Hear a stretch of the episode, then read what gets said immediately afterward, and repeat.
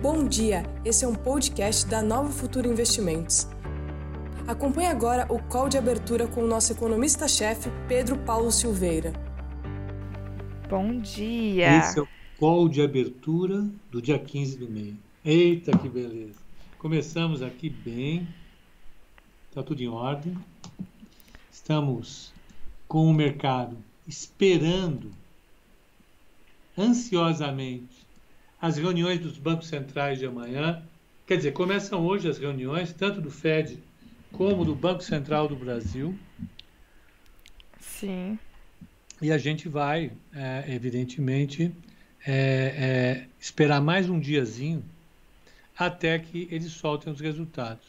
O resultado do Banco Central dos Estados Unidos sai amanhã às 3 horas da tarde e do Banco Central do Brasil sairá amanhã às 18. A expectativa é de que o Banco Central nos Estados Unidos não mude a taxa e faça uma reflexão bastante importante sobre o nível atual da inflação. Sim. Né? E o nível atual da inflação tem preocupado, tem preocupado todo mundo. É, ele tem colocado a, a turma efetivamente é, é, extremamente cautelosa em relação ao futuro. E isso basicamente porque eu estou mostrando esse gráfico aqui. Ó. Esse gráfico é a inflação. É da inflação acumulada em 12 meses nos Estados Unidos. O último dado veio em 5%. E, ó, eu estou puxando uma série histórica.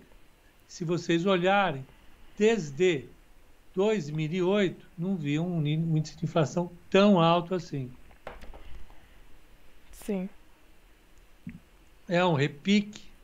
Uma parte significativa dos analistas considera essa alta como uma coisa absolutamente transitória, temporária. Mas o mercado vai ficar de olho como o Banco Central vai tratar isso daí. Então, importante. diz respeito ao Banco Central dos Estados Unidos SA. Vamos falar do Banco Central dos, Esta dos Estados Unidos do Brasil. Como falou certo uma vez. Vocês lembram disso ou não? Ai, meu Deus, o Sérgio foi falar. Ele falou República Federativa do Brasil, falou. Estados é, Unidos. Estados Unidos do Brasil. Não, mas assim, pode, pode acontecer, acontece, acontece. Muito. Eu, quantas atrapalhadas eu não faço? Não deixa de ser Estados Unidos. É, não. Da tá forma literal. Aqui, um bater no outro sem parar, aquela coisa. Não, aqui é o Brasil. Está com 8% de, de taxa de juros de taxa de inflação acumulada em 12 meses. Um nível mais alto desde 31 do 6. Não, 31 do 10 de 2016. Essa é a situação no Brasil. Aqui, uma parte do mercado passou a apostar no aumento de 1% ao invés de 0,75%. Posso dar minha opinião, Bruno? É opinião. Por favor, é o que eu ia perguntar agora. Essa é opinião. Opinião é aquela coisa que, se fosse bom, a gente vendia. Vendia, né? A gente não dava. né? Tá aí e tal, é aquela opinião. Não, ponta direita ele podia ter jogado na ponta esquerda, em vez de correr com as pernas, correr com os braços, plantando bananeira, ele ia chamar atenção. O pessoal do outro lado ia ficar desmarcado e ele marcava o gol. Era simples assim. É fácil fazer comentário e opinião. Mas vamos tentar refletir um pouco sobre o que o Banco Central pode fazer amanhã. O Banco Central praticamente definiu a taxa de juro de amanhã na reunião passada. Então não existe espaço para ele mudar o que ele vai fazer amanhã, porque ele já definiu na reunião passada, no comunicado passado. Vamos lembrar. BCB. Sim. Vamos pegar o BC. Não é chato, calma, vocês estão. Isso aqui é importante.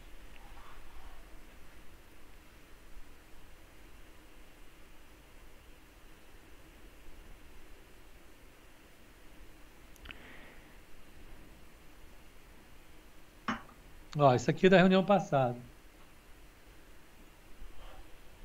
Então, o Banco Central fala que está preocupado com a inflação, etc. e tal, nananã, considerando o cenário básico, o balanço dos riscos e o amplo conjunto de informações disponíveis, o Banco Central decidiu, por unanimidade, elevar a taxa básica de juro em 0,75 ponto percentual para 3,5% ao ano. O comitê entende que essa decisão reflete seu cenário básico e um balanço de riscos de variância maior do que a usual para a inflação prospectiva e é compatível com a convergência da inflação para a meta no horizonte relevante. Ou seja, aumentou a variância, significa que nas projeções pode subir ou pode cair muito mais. Né? Mas que a inflação ainda assim caminha para a, a, a meta no horizonte relevante, que é um ano, um ano e meio.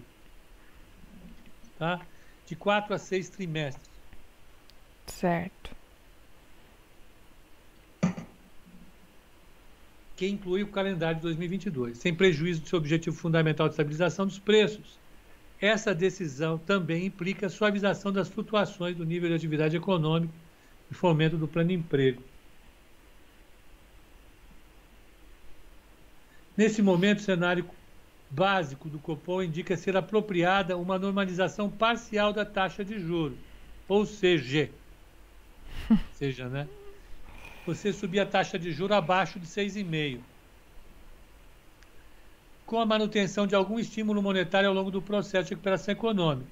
O comitê enfatiza, entretanto, que não há compromisso com essa posição e que os passos futuros da política monetária poderão ser ajustados para assegurar o cumprimento da meta da inflação. Ou seja, nós vamos subir menos do que a gente precisa, mas se tiver uma dor de barriga no meio do caminho, a gente sobe mais. Eu não quero ficar com o rabo preso. é o que o BC falou. Para a próxima reunião, o comitê antevê a continuação do processo de normalização parcial do estímulo com outro ajuste da mesma magnitude. Ó, está escrito aqui. Vou escrever de novo, ó. Com outro ajuste da mesma magnitude. Já escreveu. O que é magnitude? 0,75. cara pode chegar amanhã e falar, não, magnitude quer dizer entre 0 e 4 mil por cento. É magnitude. pode dar aquele somebody love, dar aquela enrolada, mas não vai pegar bem para a credibilidade da autoridade monetária. A autoridade monetária falou, nós vamos fazer outro aumento desse na semana que vem. Acabou. Eita, o que, que eu estou colando aqui? Eu não sei mais. tá devagar, deve ser. Ai. Não. Tá um pedaço do. Do. Do comunicado. É. Não, é do, eu tirei aqui um laudo do exame que eu fiz. e, é, que trouxa. Entregar pro pessoal o resultado aqui já. É, resultado do meu exame. Olha que bom. Qual a relevância disso? Zero. Zero, zero, zero. Eu não nem estar tá chiletando meu exame, mas eu gosto de chiletar, sabe, Bruno? Não entendi nada, sinceramente, não entendi nada. Se eu estou melhor do que um garoto de 12 anos ou se eu estou a caminho do meu túmulo. Não entendi nada. Porque eu li, eu li. Perguntou, eu perguntou pro seu irmão, ou não? Não, ele, não. nessa hora ele está atendendo. Mas daqui a pouco eu mando o torpedo para ele na hora. Aqui, ó. O que, que é isso? Aí, liga. Me ajuda aí. Vamos trabalhar. Isso. Vamos trabalhar. Me ajuda a te ajudar. Então Isso. vamos. Então, aqui está, ó. Prevê a continuação com outro ajuste da mesma magnitude. Então, não dá espaço o Banco Central chegar amanhã, vou subir 1%. Não. Eu acho que não dá. O cupom ressalta é. que essa visão continuará dependendo da evolução da atividade econômica, dos balanços dos riscos e das projeções e expectativas de inflação. Então, essa claro frase é. Porta. A Fernanda ela tá rindo, ó. Torpedo, kkk. Não dá. Ó o Nicolas, o Nicolas fala, você está conseguindo escrever? Conseguiu. Ele está escrevendo com o nariz. com os dedos do pé. É, é, tem, tem, tem o, aquele filme do cara que escrevia com os, que desenhava com os pés. Como é que era o nome dele? Ah, sim. Então, uh, eu acho assim, se eu estivesse no Banco Central, eu aumentaria 0,75, esqueceria essa parte aqui, ó. É que essa parte abriu portas, parte né? Aqui, dá espaço para o Banco Central, ó. O balanço dos riscos mudou. Sim. Então dá para a gente aumentar 1%. Mas acho que ia ser, sabe? Na boa, não vale a pena. O que eu faria? Aí, ó, o Daniel Day Lewis. Eu não lembrava o nome dele, Rui. Obrigado. Meu pé esquerdo. O Daniel Day Lewis, ele realmente detonou nesse filme.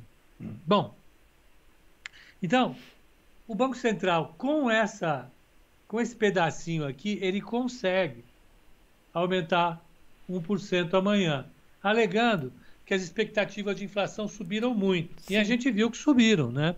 Vamos pegar da última reunião para cá? Vamos, vamos pegar vamos. as expectativas de inflação. A gente vem aqui, ó. Onde é que a gente vê? Vem estatísticas do Banco Central, séries econômicas, não, séries temporais. Aí você vem expectativas do mercado.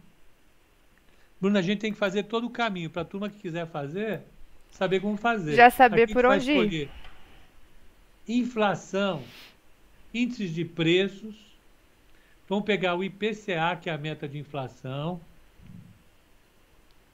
Vamos IPCA. pegar a mediana, que é uma medida que é que é mais representativa, e vamos pegar anual, a expectativa para esse ano. Então vamos pegar desde a última reunião do Copom. Na realidade é, quando foi a última reunião do Copom? Foi maio, né? foi maio. maio. Vamos pegar desde o final de, de abril. Então 31 de 4 de 2021 até quando? Até o último dado, que é 11 de 6 de 2021. Ano inicial, vamos pegar 2021, que é esse ano, só. Constar. Ano final precisa. Tá bom, vai, vamos pegar 2022. Dane-se. Gerar XLS. Pronto. Vai.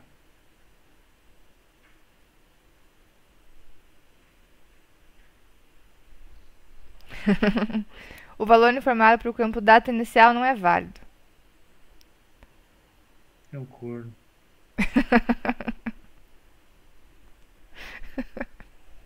O que, que, você acha, Bruno? Você ri, né? Você acha engraçado? Você e a, e a Fernanda Tino, vocês ficam rindo, só rindo. O valor inicial não é válido. Vale, sim, senhor. Vocês que me forneceram. Não vem com história. Espera. Conta de luz vai subir de novo. Com reajuste de mais de 20%. Ah, tá fácil. Tranquilo. Tá tranquilo. É só parar de assistir TV, parar de tomar banho. não ligar o computador. Tomar banho. tomar banho frio. Espera aí que eu estou abrindo aqui. Então vamos ver como é que se comportou a inflação nos últimos dias. Olha quem estava sumido e apareceu, hein? Tava sumido, senhor Malcolm. O Malcolm? De Chico City. Malcolm estava com algum assunto para resolver lá. Lá na, na região. Vamos ver. Malcolm, Malcolm. Inserir ao gráfico. Aqui, parará. Vamos fazer um corte. Ó.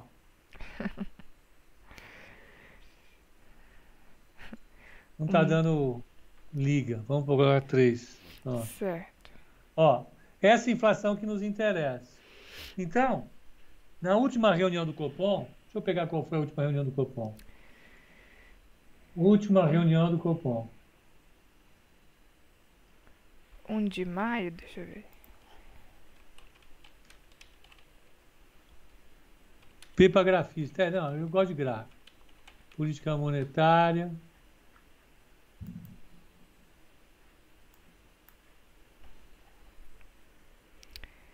4 e 5 de maio de 2021. 4 e 5 de maio. Ó, aqui está o, o dado. Então, ó, 4 e 5 de maio é mais ou menos aqui, ó. Então, aqui, nesse dia, quanto estava a inflação esperada para 2021? Estava 5,04. Então, o Banco Central subiu a taxa de juros com a inflação esperada em 5,04. Nessa próxima reunião, para quanto foi a inflação esperada? Isso foi esperada para esse ano. Quanto está? 5,82. Subiu muito, não é subiu pouco.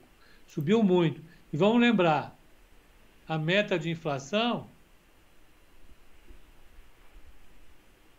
já estourou. Se for isso, estoura a meta de inflação. Então o Banco Central pode alegar que a inflação esperada subiu muito, as expectativas subiram demais, ainda que elas estejam ancoradas para o ano que vem. Que apesar de terem subido, elas estão em 3,78, estão dentro da meta, e esse é o horizonte relevante para a política monetária, o ano que vem. Então a inflação para esse ano subiu fortemente, e a do ano que vem subiu, mas subiu menos. Então, o que, que o Banco Central pode fazer, na minha opinião? Ele pode vir, pode dar meio 0,75 e colocar no comunicado que ele vai abandonar o processo de normalização parcial. Isso já vai ser suficiente para deixar o mercado correndo que nem doido. Então, ele não sobe a taxa de juros 1% amanhã. E sobe mais do que ele planejava no futuro. Ele, em vez de. Ele retira esse processo de normalização parcial. parcial. E aí ele sinaliza que ele pode subir de fato, ao invés de subir para 5, 5,5, subir para 6, 6,5, que é o que o mercado já fez. O mercado já fez isso. O mercado já colocou as expectativas para a Selic, já colocou as expectativas da Selic lá em cima. Vamos pegar o relatório Focus que a gente leu ontem aqui. Sim. Ó, a Selic para o final do ano saiu de 5 para quase 6. Está indo para 6,5. Aqui, ó. Não, está 6,25. Está indo para 6,5. Saiu de 5,5 há um mês para 6,25. 6,25, 6,5. Que é o que se supõe a taxa de juro de equilíbrio. Então, se chega aí, ela deixa de ser estimulativa, entendeu, Bruninho? Sim. Que bom que você entendeu. Me explica porque eu não entendi. deixa de ser estimulativa. Acho que é isso. Ele estava sinalizando que ia parar em 5. Ele continua subindo 0,75 e fala, agora não é para. É a tal da taxa de juros neutra, Pepa. É a taxa de juro neutra. É isso. Pepa, se o BC subir a Selic, isso não trava a subida do PIB? Trava, Adriano. Esse é o objetivo. É fazer com que a alta do PIB seja mais bem dimensionada. É isso. Tá? Sim. Acho que tá bom. Como é que tá bom, a abertura, então, Bruninha? Vamos ver como está a nossa abertura aqui. Então amanhã é um dia importante para a gente acompanhar, né? Decisão de política monetária no Brasil, nos Estados Unidos, mas principalmente esses comunicados, né? O comunicado do, do Copom e as sinalizações dos dirigentes do Fed, né? Sobre inflação. Na abertura aqui, ontem o índice fechou em 130.210 pontos, com meio por cento de alta. O índice chegou a subir mais da máxima, mas fechou ali é, um pouco mais tranquilo, com meio por cento de alta, o índice futuro. Hoje a abertura, por enquanto, está bem próxima do 0 a 0, está com 0,05 de queda nesse momento aqui o índice. 0,05 de queda. Já o dólar, que ontem voltou a cair, fechou novamente em 5,06. Hoje opera em leve alta, 5,07, uma altinha de 0,14 para o dólar. Então, abertura por enquanto quase no 0 a 0 para o índice, leve alta para o dólar. E o DI para 2027, que tava, fechou ontem em 8,48, está batendo 8,47. Está bem próximo do 0 a 0 aí também. Então, uma abertura ainda quase 0 a zerando nesta terça-feira, metade de junho. Vamos ver o exterior, vai. Eu já engatei aqui na política monetária, que é um tema que eu gosto. Por que será? Ó, o Japão deu 0,96 de alta, Hong Kong 0,71 de queda, Seul 0,20 de alta, Shenzhen 1,11 de queda. Ah, na Europa está todo mundo subindo, ó. Londres 0,58, Paris 0,53, DAX de Frankfurt 0,60. O euro está se desvalorizando, está 1,21, caiu de 1,22 alguma coisinha para 1,21, vem caindo. A taxa de juros de 10 anos está 1,49. Subiu um pouquinho.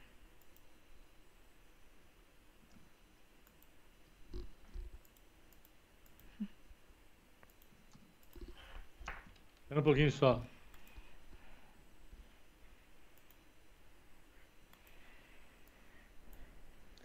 Então, uh, vamos pegar commodities? Commodities. Commodities. commodities.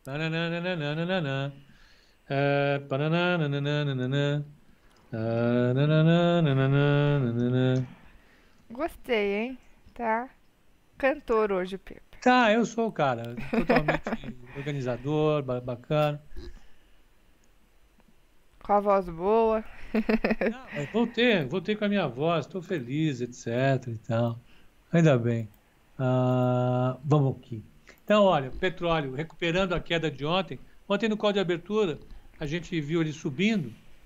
No fechamento ele fechou em queda, não sei se você viu. Quem fechou em queda? O, o... o petróleo? Petróleo. Ah, sim. Petróleo. Foi demais.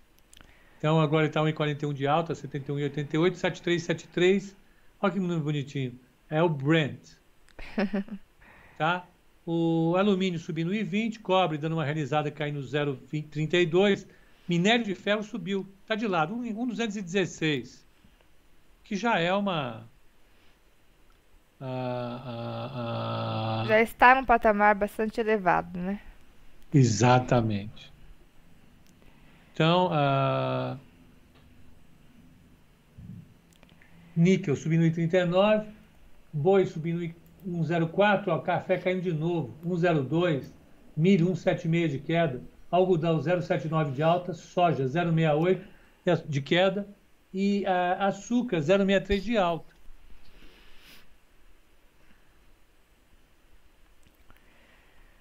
Então, commodities andando bem.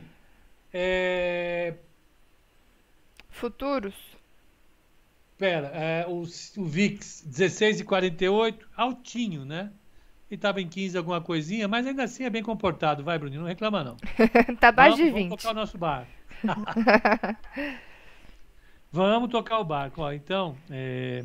Quem subiu um pouquinho também foi a taxa de juros de 10 anos nos Estados Unidos, né? Ontem estava 1,46. Tá 1,49, né? Tá 1,49 agora. 1,49, não falei. Boa, Bruna. Bruninha dando um puxão de orelha aqui. Tá bom. Espera que tá, Mas ó. falou sim. Ó. WEF. Futuros. Dow Jones no 0 a 0, S&P 0,10 de alta, Nasdaq 0,12 de alta. É um tremendo 0 a 0, né? Vamos ser francos. Mas mais uma vez, por que que a turma vai ficar tradando que nem doido vai tradar moeda, vai tradar títulos, tanto faz público ou privado, vai tradar bolsa, se amanhã tem reunião do Fed. Eu só quero saber isso. Por que, que você quer essa farra, Bruninha? Você sabe por quê? Porque a Bruninha, ela é do game. O negócio dela é ficar apertando, apertando enter sem parar, mandando ordem para cima, manda, não quer saber. Quer ver vocês tudo doido. Então tá certa ela. É. Visto que hoje já temos alguns calls ali, mas ficar de olho porque justamente amanhã é um dia importante. Ficar de olho nos pontos de entrada ali, bonitinho, sem antecipar as operações de swing trade, porque justamente amanhã a gente pode ter alguma mudança, né, nos movimentos por aqui. Bom, ó, o Matheus Ó, o Matheus tá rindo também, tá vendo? Não sou só eu e a Fernanda, o Matheus também. Matheus, a turma tá, tá estranhando, porque ele tá. A laje tá meio parada recentemente. A turma sente falta da laje. o Bacurau tá muito vazio. Exatamente. O Bacurau, é, nessa crise, limitou um pouco a ação do Matheus, que gosta, a especialidade dele agora tem sido festa clandestina. Mas tudo bem, vamos seguir adiante. É, estão perguntando sobre Cosan. E aí, qual é o futuro da Cosan? Como é que tá barato, tá caro? Quem que pode falar de Cosan, Bruninha? Vamos ver o gráfico dela aqui, ó. Cosan. CSAN. Cosan ficou um tempo dentro de um canal de baixa, movimento de realização, e acordou para retomar o movimento de alta ali no último dia de maio. Foi que coisa subiu forte, quebrou a LTB, quebrou resistência e retomou a trajetória de alta. Então, Cosan retomou a trajetória de alta e voltou a renovar topo histórico. Porém, para uma perspectiva de curto prazo, eu esperaria nova realização para entrar nela. Mas é um papel que retomou o movimento de alta, sim. Pelo menos do ponto de vista gráfico ali, a tendência de alta foi retomada e é um papel que se eu tivesse posicionado eu manteria. Em termos de cenário, notícia, a gente tem alguma novidade para ela, Pepa? Vamos pegar? Vamos. A COSAN, veja, ela, ela, ela se beneficia demais de um cenário de alta do petróleo, evidente, de alta das commodities. Ela é uma empresa que produz álcool, grosso modo, além de tudo que ela faz. Mas a questão aqui é ela andou forte, né? Então, pessoal, só pegar as metas aqui. Sim.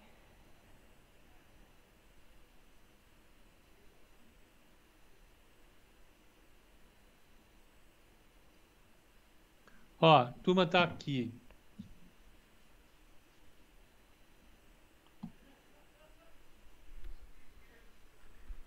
Ó, cobertura de analistas.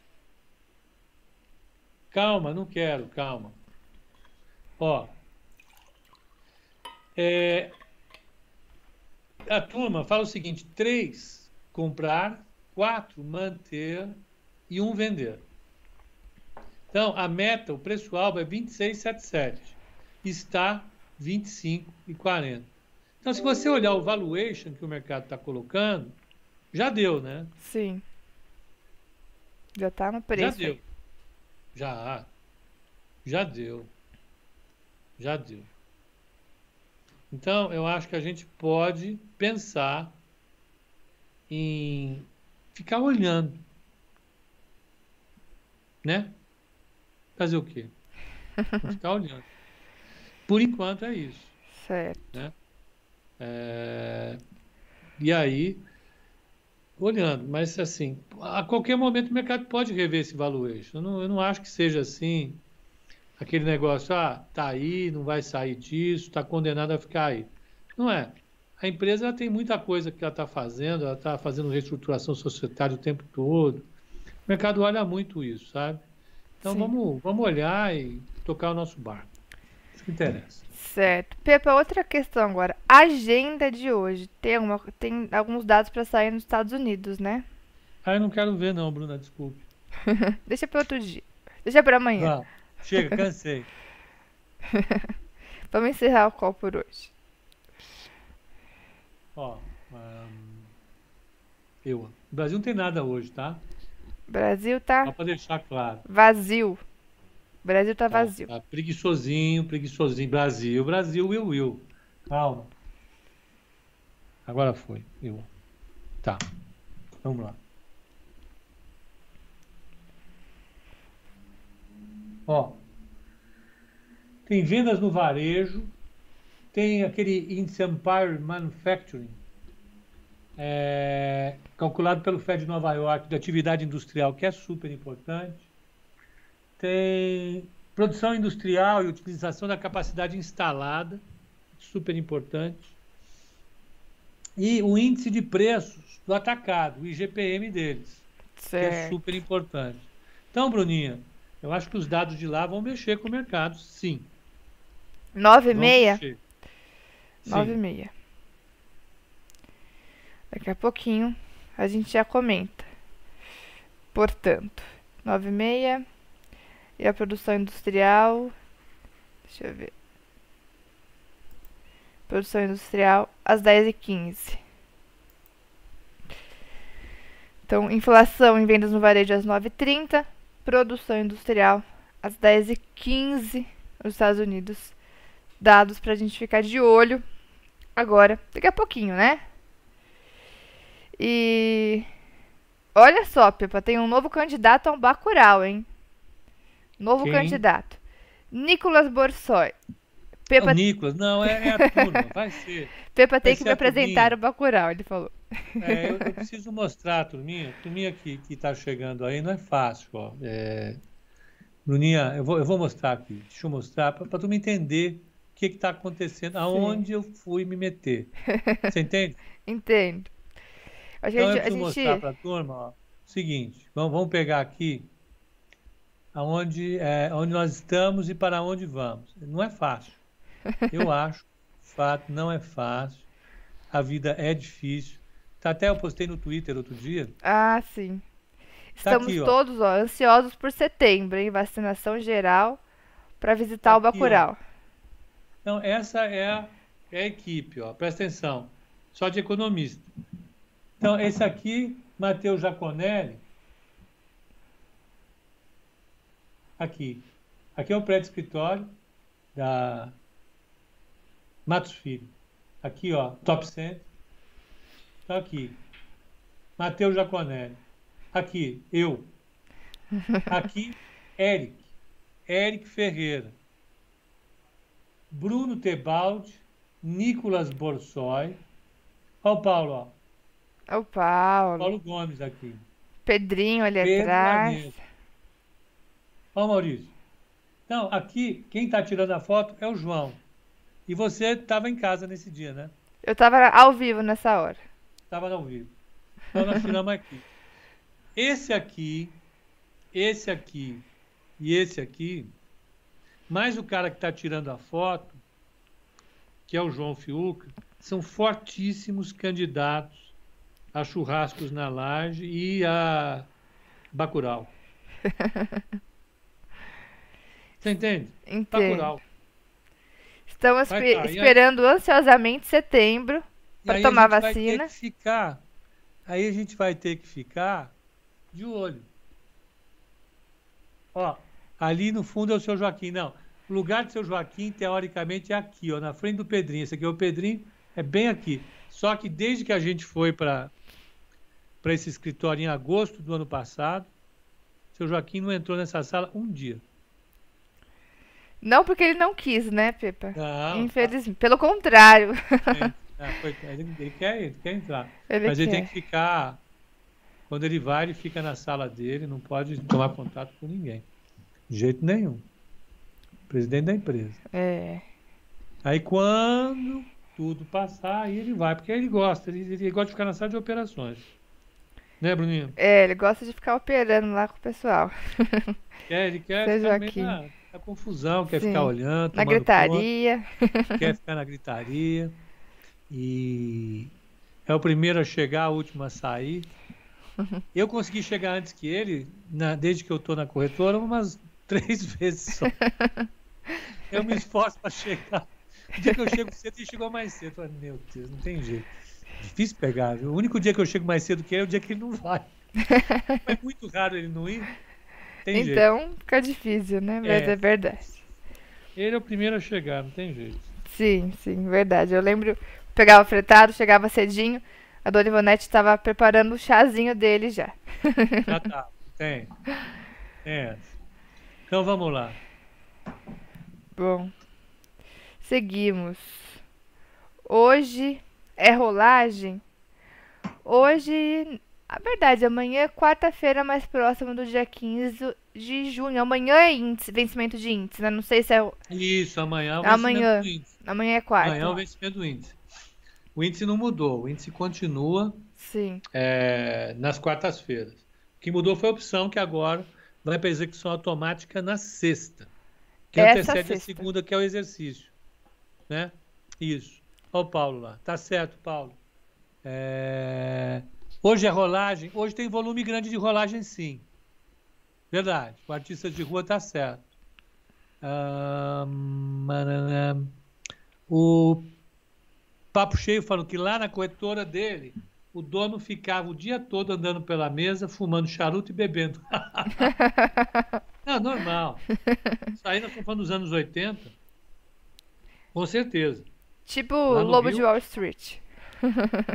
lá no Rio, era assim, exatamente assim.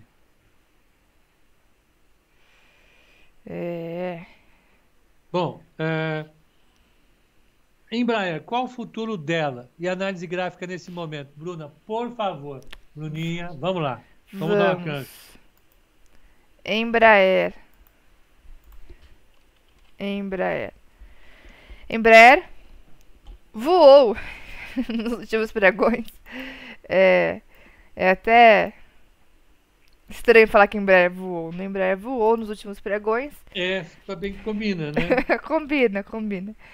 É, tendência de Embraer é de alta. Não há dúvidas, ela rompeu ali algumas resistências recentemente, preencheu. Na verdade, não chegou a preencher, né? Ela tinha um gap aqui atrás. Deixa eu pegar que esse gráfico tem que Ela tinha esse gap aqui atrás. Quando a gente tem uma região de gaps, é uma região de ausência de negociação. Se é uma, é uma região de ausência de negociação, não tem aquela memória psicológica de preços. Então, por isso, regiões de gap costumam ser preenchidas com facilidade, porque há essa ausência de memória de preço no mercado. Só que a Embraer ela não preencheu o gap, ela, ela pulou de novo aquela região de gap, justamente por conta da notícia recente de negociação é, com a empresa norte-americana. Foi quando a Embraer bombou na semana passada e continuou na sua trajetória de alta, veio buscar nova região de resistência. Acontece que, portanto, para a Embraer, a tendência continua sendo de alta. Porém, como é um papel que já subiu 20% nos últimos três pregões, eu não compraria agora, esperaria uma nova realização. Se tivesse comprado, pensaria em proteger aí a operação justamente porque depois dessa alta recente de 20%, pode sim ter algum tipo de realização, tá? Mas tendência de alta ainda. E agora, ela acabou de quebrar a resistência em R$ 20,25, a próxima resistência está no R$ 22,60. É, portanto, tendência de alta, porém, pode ter algum tipo de realização no curto prazo, justamente por conta dessa puxada recente aí com notícia, tá? É o que eu, é o que eu vejo aqui para Embraer. MBR. Vamos, vamos ver a turma aqui o que está achando? Vamos, por e, favor. Estimativas de resultado. Vamos. Seja quem está vacinado, está curtindo todas. Quem dera, seja quem está se cuidando ainda, né? Até todo mundo tomar vacina. Só. Ó, dois comprar, quatro manter. A mais recente, ó, tem dia 10 do meia. 10 do meia. Foi o JP Morgan. Certo. Overweight, quer dizer, recomendação de compra. compra. Colocou o alvo a 30 pratas. Eita. Eita. 30 pratas. O papel, como você mostrou, tá andando, né? Então, ele recupera parte da, da, da, da confusão causada nos últimos anos pela fusão com a Embraer, com a, com Boeing, perda, né? É, com a, com a Boeing, desculpa. Pode me corrigir, não tem problema. Aí, nossa, olha. E, e, com a. E com a. Com a perda de, de receita decorrente do travamento dos contratos militares que ela tinha. Né? Uma parte importante da, da, da receita da Embraer dizia respeito aos contratos militares. O Brasil. E desde a aula, desde a aula, eu estou lendo aqui o chat, e desde a, a, a, o governo Temer, essa parte do, do, da receita que ela tem ficou comprometida. Com cortes de orçamento que nós tivemos, a crise violenta que a gente vem carregando há algum tempo, a Embraer ficou sem esse, esse segmento, né? Bombando. Sim. Então, isso prejudicou a Embraer. Quando vai resolver? Difícil, difícil dizer. Mas que, que agora você teve um novo impulso, eu acho que tem dois impulsos importantes. Primeiro, o reopening global. O reopening global, nessa crise, pode dar, na minha opinião, alento. Alento às expectativas de novas compras de aparelhos que a Embraer tem. São aparelhos menores. Então, de repente, você pode ter mais um impulso enorme de gente querendo comprar esse tipo de aparelho. E a Embraer tem uma boa colocação. Eu acho que isso pode acontecer conjuntamente com essas novas notícias de carros é, voadores. Eu vou querer comprar um. Ah, eu também quero. Tipo aquele desenho, como que era aquele desenho? Dos carros que eles andavam em carros voadores. Eram os Jacksons. Jetsons, Jack. exatamente. Jetsons. Jetsons. Só que o Jetson faz. Né? Faz barulhinho assim. Que desenho muito chato. Bom, vamos, seguimos adiante. Vamos lá. É, então, a, a, a, a, perspectiva para ela ficou bem melhor. E não deu tempo da turma fazer a revisão. O último dado que a gente tem antes do Morgan, uau, é do BTG colocava 6,26. Nossa. É, tinha 13 do 5, esquece. E esse, com esse pessoal do, do JP, dá um upside de 40% pro papel. Tá 20. Exatamente. É isso aí. Vamos. 6,26 tá, ficou longe. ficou longe. O que, que o meu e-mail tá fazendo aqui? Amigo e-mail, saia. Paula Ruda, qual o nome dessa plataforma? O Malcolm já respondeu. Diz que é a Bloomberg. Custa um rim, um olho e seu braço bom. Ah lá, tá respondido. Próximo assunto. Olha quem tá aí. Grande Beto de BH. Uma ótima terça, Venturi. Ó, Bertão. Bertão, eu vi, eu vi a terra do Bertão, Bruna, BH, no domingo. BH, o cara falou, ó, oh, como é que tá a situação em BH? Ó, oh, o pessoal tá saindo sim, tá tomando cervejinha, cachaçinho. Mostrou uma pracinha lá no bairro Boêmio. Tinha 800 mil pessoas tomando cervejinha, cachaçinha, comendo negocinho no bar domingo à tarde. Ah, que Tem belezinha. Não. Pessoal em BH, eu vou te falar uma coisa, hein? Vive a vida. O Diego está perguntando: Bom dia. O gráfico de inflação no Brasil e Estados Unidos é a prova de que a emissão monetária causa inflação. Naquele conceito antigo de MV igual a YP? Uma pergunta. Diego Carvalho. Não, Diego, na realidade, aquele, aquele gráfico está certo, está ok, mas você tem que olhar o seguinte: você tem um empossamento de liquidez muito grande no mundo. O que fez o Brasil ter uma inflação tão alta foram dois choques simultâneos. Foi é... o dólar, que subiu pacas, saiu de 3,40 a 3,50, e uh, para 5,60, 5,70 e o, o, as commodities.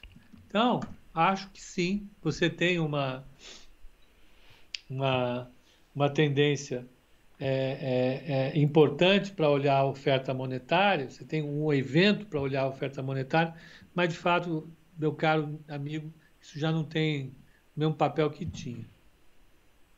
Vamos aqui, ó. Saíram Saiu. as vendas do varejo nos Estados Unidos. São duas coisas ruins lá. As vendas vieram muito piores do que esperado, a expectativa era uma queda de 0,8, veio uma queda de 1,3.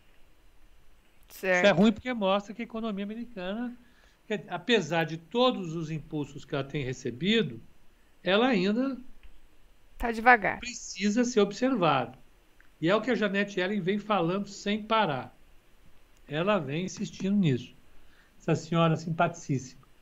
E o, o índice de preços é, de energia bombou. Bombou. O índice de preços atacado, exceto energia, bombou. Ele veio em 0,7, o esperado era 0,5. Né? O preço atacado, que é o IGPM deles, veio bombando. E olha o que ele fez em termos de acumulado. Acumulado ele bateu 5,25. Então nós tivemos atividade fraca e inflação alta. Olha o Nicolas ali, ó. Fear the stagflation. Muita preocupação em relação à estagflação. Eu não, eu não teria. É, o mais importante que esse dado mostrou é que o choque vindo das commodities é forte nos Estados Unidos também. Tem aí vários fatores associados a isso né, como descontinuidades importantes na cadeia de fornecimento de, de, de matérias-primas, né?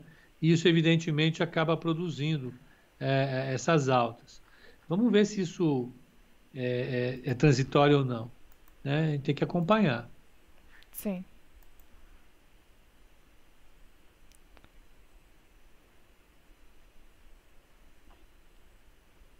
O que, que, é isso aqui? Tô vendo outra coisa. Bom, vamos lá. vamos ver como é que reagiu o mercado a isso. Como é que está o mini índice do Niam? Boa, vamos lá. O Infoot. Índice acelerou um pouquinho mais a queda aqui. Tá com 0,20 de queda aos 129.945 pontos. E o dólar ainda está ali com leve alta, não, não mexeu tanto. 0,10 de alto o dólar. 0,10, deixa eu ver. A Treasury está congelada aqui. E olha, Pepa, num minuto aqui do índice, deu, tivemos um grande pavio aqui pro candle das 9h30. Cadê o pavio, hein? Ó, vou mostrar aqui. Vamos ver o pavio. Um paviozão. Caiu 200 pontos, voltou, depois caiu de novo. Bastante volatilidade. Tá bom de operar, hein? Tá legal, né? Tem que tomar cuidado, né? Nesses dias aí de bastante voo. A vol traz oportunidade, mas também é importante ter cautela aí. Quem tá operando não tá esperando que vai ter vol em algum determinado horário. Acaba se surpreendendo aí com algum dado que mexe com o mercado, né? Por isso que é importante sempre ficar de olho nessa agenda econômica quem está operando o índice dólar aí, porque tem, a gente tá, a gente, nós temos visto que esses dados têm movimentado bastante o intraday aí, o gráfico mais curtinho de índice dólar, então traders fiquem de olho, porque mexe com o mercado, movimenta forte mexe aí. Mexe muito, mexe muito. Mexe muito. É. O dólar não mexeu tanto assim, mas também está mais volátil. Agora o índice deixou um paviozão às 9h30. Aqui, ó. É, pavio ligando a banana de dinamite, é isso, pelo amor de Deus. Quando você vem com esses negócios aqui, eu fico até com medo. Mas vamos lá. É, resumo da ópera, olha, nós tivemos dois dados preocupantes que, que mexem com o mercado. Um, a inflação no atacado está subindo, E o outro, as vendas do varejo estão muito fracas. É o pesadelo de todo economista. Né? O economista não gosta de ver a atividade desacelerando depois de uma crise como essa, na qual o governo fez uma montanha de gastos. Isso está tá dizendo que interpretar e depois gerenciar a realidade não é uma coisa tão simples. Né? Você está gastando uma montanha de dinheiro, mandando cheques para todas as famílias americanas e o varejo cai, alguma coisa está errada. De outro lado, a inflação subindo inflação no atacado não dá mostras de se desacelerar. De fato, é, é, aumenta um pouco a preocupação do mercado. Aumenta um pouco, não, aumenta bastante a preocupação do mercado. Isso afeta a gente né, é, de uma maneira ou de outra. Deixa eu só ver aqui uma coisa. Ver se a gente pega uma notícia online. Breaking news. Breaking news. Não, não tem nada assim específico no que a gente está falando. Então, vamos lá, vamos seguir adiante com as nossas questões. Ah, Cogna, dentro dessa plataforma, a fim de saber se há algo positivo para ela, por gentileza. Vamos ver Cogna. Cogna andou dando uma recuperada. Bruninha, você quer, Sim. por favor, fazer, falar sobre Cogna aí primeiro? Vamos lá. Nós comentamos faz umas duas semanas aqui no Colo, né, sobre sobre o setor educacional como um todo, né?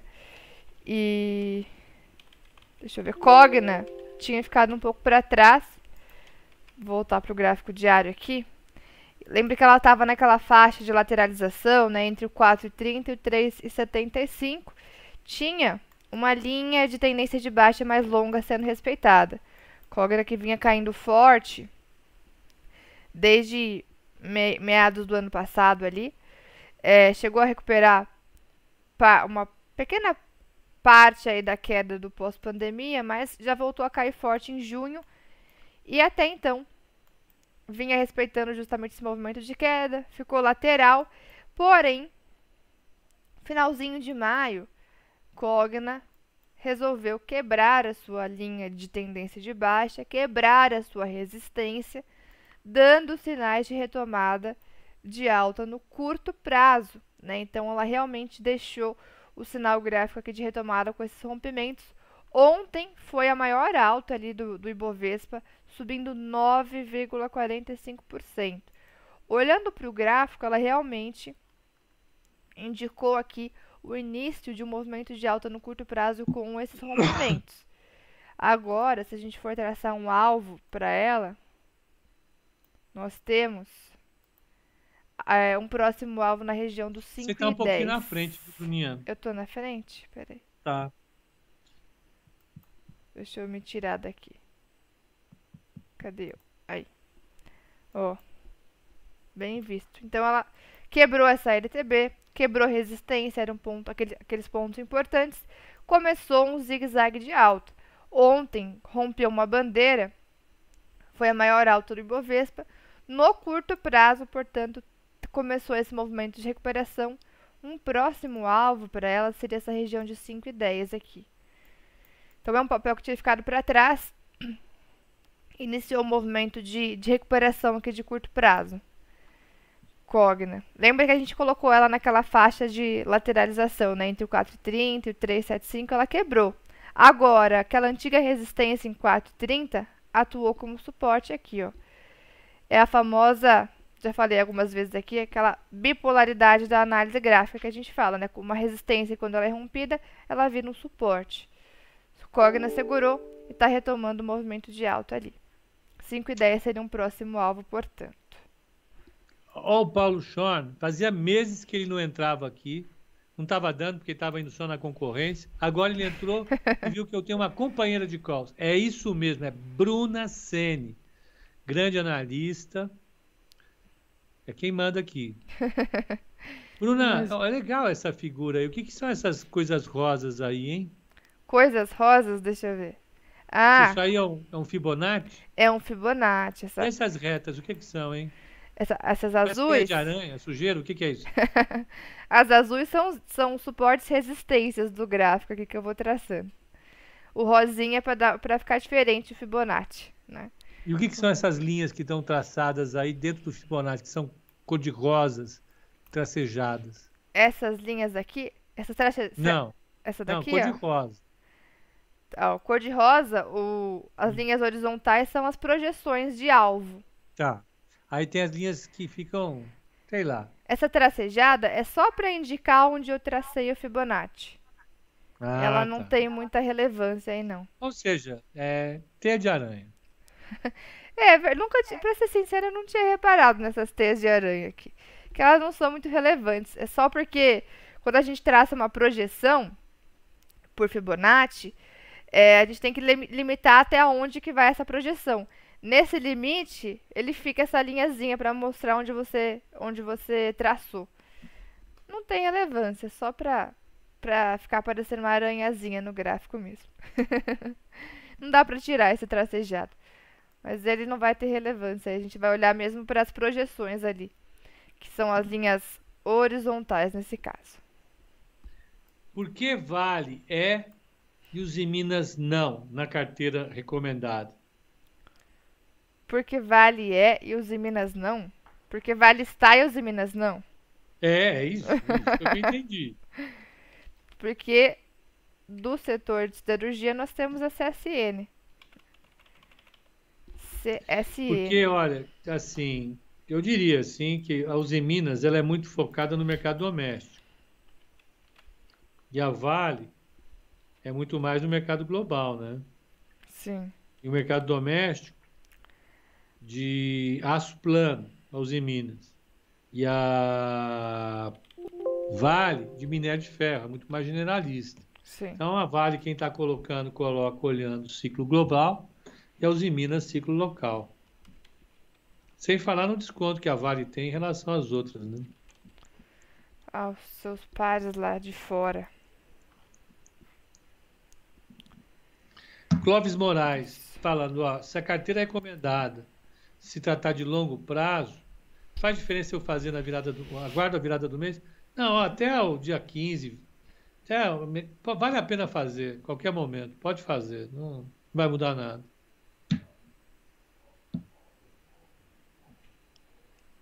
É.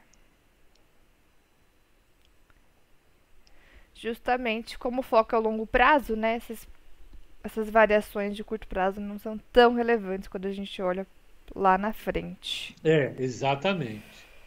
Né? A gente tem uma, uma relevância maior para outras questões, né? Sim, É, o fundamental é você destinar uma parte da sua renda mensal e da sua riqueza, ou da sua poupança, a ativos de renda fixa, renda variável, assim por diante. sim. É isso. Essa diferença de preços, ela vai ser relevante para a especulação, né? Aí sim, a gente vai olhar de fato pro, pro preço para poder fazer as entradas. É o caso do swing trade, do day trade, mas para posições mais longas, essa pequena variação não vai ser tão relevante. Exatamente. Exatamente. Seguindo adiante, Bruninha, vamos lá. O que mais Vamos tem? lá. A Cogna na, na, na Bloomberg, para as projeções aí. Não, eu não quero mostrar agora, chega. Não sou eu que vai ficar bravo, é o, esqueci, ó. É o Paulo. Quem que foi pedir? Foi o Paulo? Não. Foi o Diego? Não. Vamos ver como é que tá agora aqui, ó. Foi o Paulo que pediu. Paulo Arruda. Comprar um, manter 12, vender dois. Meta. Alvo, seis reais. Atual, 5. Upside, 27%. Último, último, última análise. Foi do Scotia Bank, no dia 16 do 5. Alvo, 5,40. Dia 15 do meia, não, 15 15. do meia, 15 do meia do JP Morgan. Hoje, JP né? Morgan mandou para baixo o papel. Não, não, não, não. Negativo. Para baixo. Então, JP Morgan para baixo. Porque ele não colocou o preço-alvo, né? Não. Então, não está querendo comprar o papel, não. Sim. É, o papel. Vamos lá, gente. O papel ele depende demais. Não é só da volta. Né? Uma coisa é você abrir um shopping center É. presencial. Sim. Né? Então, você abre as portas do shopping center, as pessoas vão para lá, etc. e tal. Agora, existe uma chance razoável de você aumentar as vendas do shopping center. E uma escola? A escola não depende apenas de reabrir. Ela depende de reabrir e as pessoas se matricularem. Sim. E para se matricular e pagar as suas prestações, as pessoas vão precisar de emprego. Sim. Esse é o ponto. Só. As famílias precisam de renda, né, para pagar, Exatamente. realmente. Talvez seja mais realmente esse movimento mais especulativo, nessa essa recuperação de Cogna, né? Porque justamente ontem ela foi a maior alta do Ibovespa, 9% de alta. E o papel tinha apanhado bastante. Mas ainda é um Exato. papel para ter cautela, né? Ainda é um papel. Exatamente. Muito bom. Paulo, é, hum, o outro Paulo. Chegaram a comentar já da expectativa de alta da Selic? Sim, Paulo. Comecinho do, do call foi bem focado nessa parte de expectativa para decisão de política monetária no Brasil e Estados Unidos. Para voltar um pouquinho o vídeo. Vamos ver o que mais.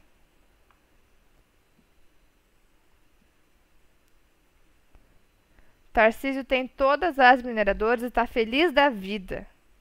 Pegou lá embaixo, então, hein, Tarcísio? Foi, foi colocando o carrinho de compra dele. Papéis que bombaram, né, no, no pós, no comecinho da recuperação ali da pandemia. De fato. Foi. Foi.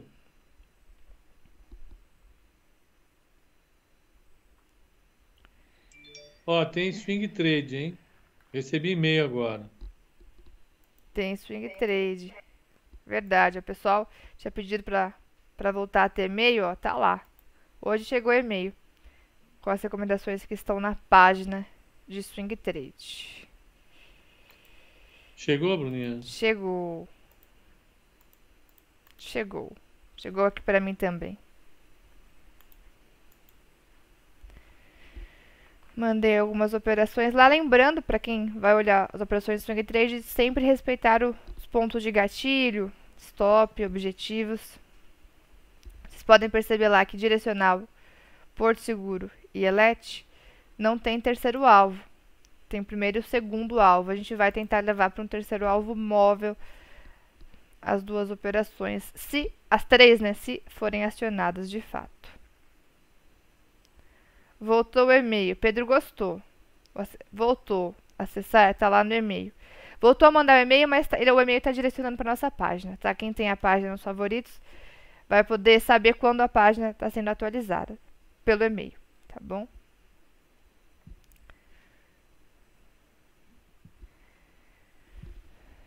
Pepa, me explique a equação. 450 pessoas assistindo e só 220 likes. Ah, não, é a equação é seguinte: deem likes. Deem likes. Ah, Pepa, quando vai upside- lançar o fundo da carteira recomendada? Tá para sair, Paulo. É de agora para um mês. De agora para um bom. mês. Muito bom, muito bom, muito bom. É, Ó, tem upside esses likes, hein? Vamos, vamos, bat- vamos pegar o objetivo aí? vamos bater o alvo dos likes, pessoal. Vamos.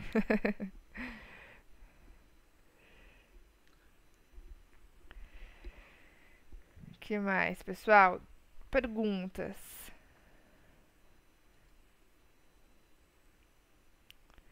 O Diego pergunta: Bom dia, Pepe e Bruno. Acompanhar cotações diariamente pode trazer um sentimento de oportunidades perdidas. Uma ação que eu não tenho subiu, ainda que as minhas tenham subido, mas não tanto.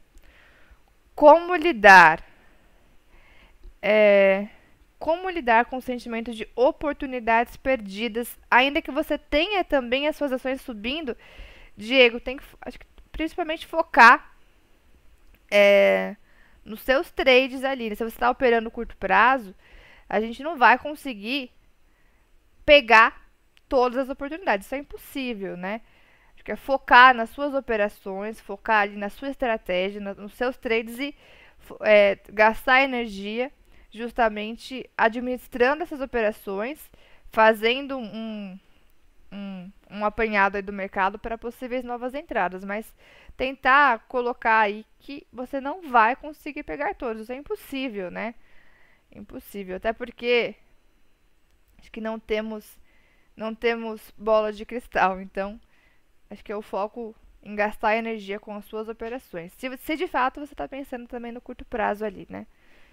Eu mesma vou analisando uma centena de ações todo dia na sala ao vivo. Tem alguns papéis que eu até coloco ali para ficar de olho, mas a gente acaba perdendo algumas entradas. Não tem como, né? O mercado ele é soberano, então não vamos pegar todas, isso é fato. Focar a energia naquelas que a gente está vislumbrando é, para administrar esses trades. É ah, o Carlos Eduardo Bax está dizendo que no café da manhã é uísque, à tarde vinho. É, é, não, café da manhã, uísque à tarde e vinho à noite. Assim que a gente lida. É, tá difícil, hein? Caramba, hein? E o. E o. o e o. que eu esqueci até o nome do órgão agora. que vai. Que daqui a pouco não tem mais. O quê? O órgão que a, que a bebida fez, até esqueci o nome, você acredita? Fígado. Fígado, fígado. Ah, o fígado. Não, fígado vai super fígado. bem. Não, é ótimo. Não, maravilhoso. Fígado. Tá louco. Como pode esquecer o nome do fígado? Eita, Laia.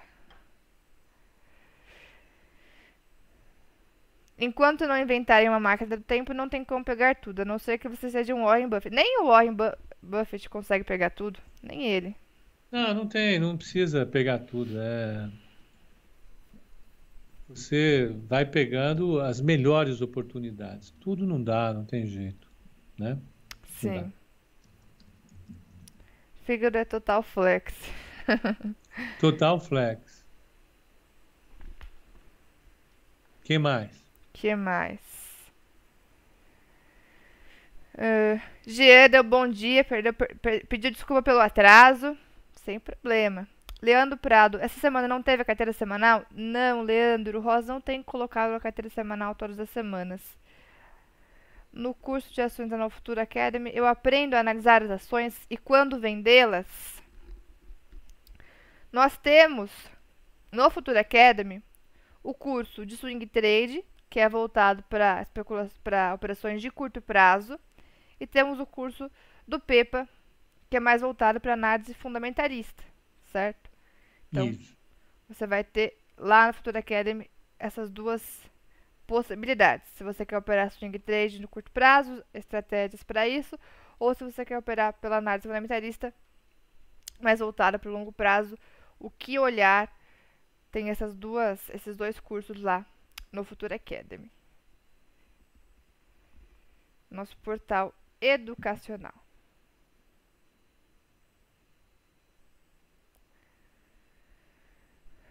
Uh, o fundo de investimento será listado para comprar cotas no home broker? No home broker? É que é? O fundo de investimento será listado para comprar cotas no home broker?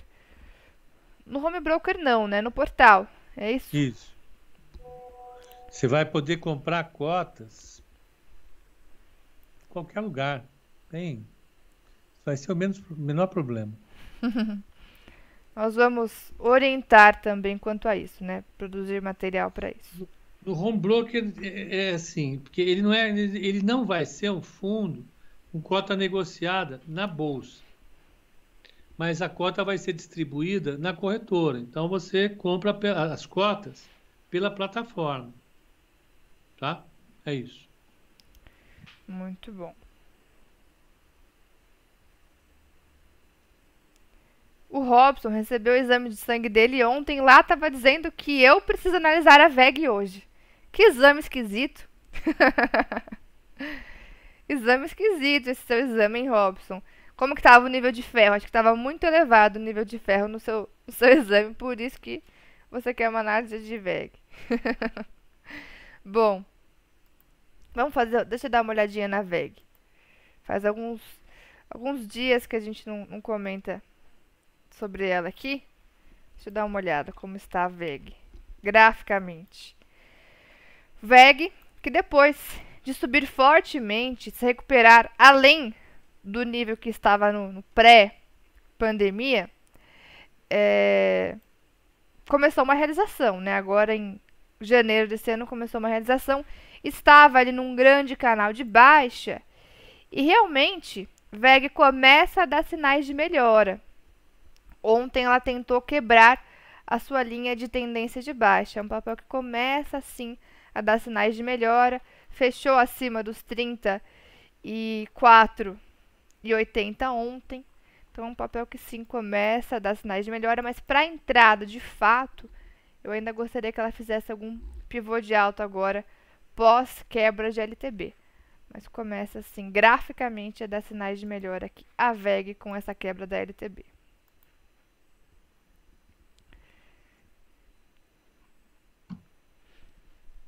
Ó, a Rosiane aí também chegou atrasada, bom dia.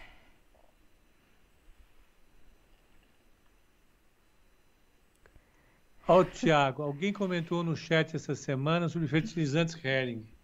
Pode ser pump and dump. Sei, é isso é tarefa da CVM descobrir.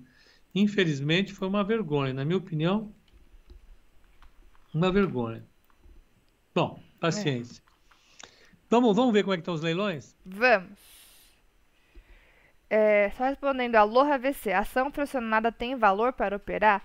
No lote fracionário, você pode operar de, um em uma, de uma em uma ação. Então, o valor vai depender do valor da ação. Se é uma ação de 10 reais, o mínimo vai ser uma ação, então o mínimo vai ser 10 reais. Se é uma ação de 50 reais, você pode operar de uma em uma, então se a ação custa 50, o mínimo vai ser 50. Então, o valor depende do preço da ação. No lote fracionário, você pode operar a partir de, pode comprar a partir de uma ação de fato, tá? Bom, vamos ver então os leilões, né? Leilões, agora às 9h59. Por onde começamos hoje, Pepa? Vamos começar com Vale, depois vale. Petro, as maiores do Brasil? As maiores do Brasil, Will Will. Sim. Vale, portanto, 0,83 de alta no leilão. É, lá fora o minério de ferro estava subindo, então ela tem que subir. Sim, 114,66 é a Vale, subindo no leilão. Petrobras subindo 1% no leilão. Tá batendo 29,04 aí leilão de Petro, 1% de alta por enquanto. O que mais? Bancos. Vamos pegar Itaú, meio por cento de alta Itaú. BTG 0,62 de alta no leilão. Bradesco está com 0,36. Banco do Brasil com 0,70. E deixa eu ver mais um banquinho. Um banquinho não, um bancão. Sambi 11. 0 a 0. Bom, bancos a princípio para cima no leilão. Por volta aí de meio por cento de alta. Vale Petro também para cima. Varejo? Vamos ver via Sim. varejo. Via. Vivar. Vivar. Via 0 a 0. Exatamente. 0 a 0. Renner. 042 de alta, lojas Renner. E GTA 3. E GTA 3. Iguatemi, 0,39 de queda no leilão. Vale lembrar que ontem Iguatemi também estava em queda no leilão. E a gente ficou pensando, o que, que houve? Só o Iguatemi estava caindo no leilão. Depois teve um dia de força, né? Fechou ali com 3% de alta. Vamos ver como que de fato vai abrir Iguatemi, mas por enquanto está com 0,39 de queda no leilão. Que mais, Pepa? Deixa eu ver. que mais? Ó. É... CCR? CCRO3. 007 de queda. 007. É o. É o O'Malley de Grey's Anatomy, 007. Caindo 007, portanto, CCR. Quase um 0 a 0, né? Vamos ver siderúrgicas, né? CSN 0,80 de alta. Uzi Minas com 0,11. GGB com 0,75. Siderúrgicas para cima também. E a tal da fertilizantes Hering? Vamos ver. Caiu 40% ontem. Hoje, no leilão, Pepa, 22% de queda. Mais 22%. Mais 22. Jesus. Ó, é um papel que de abril pra cá, abril, na mínima ali de abril, comecinho de abril, chegou a subir 700% de abril pra cá. E agora caiu 40, tá caindo mais 20. Que que é isso, hein? Ó, no ano, o papel ainda acumula alta de 795%.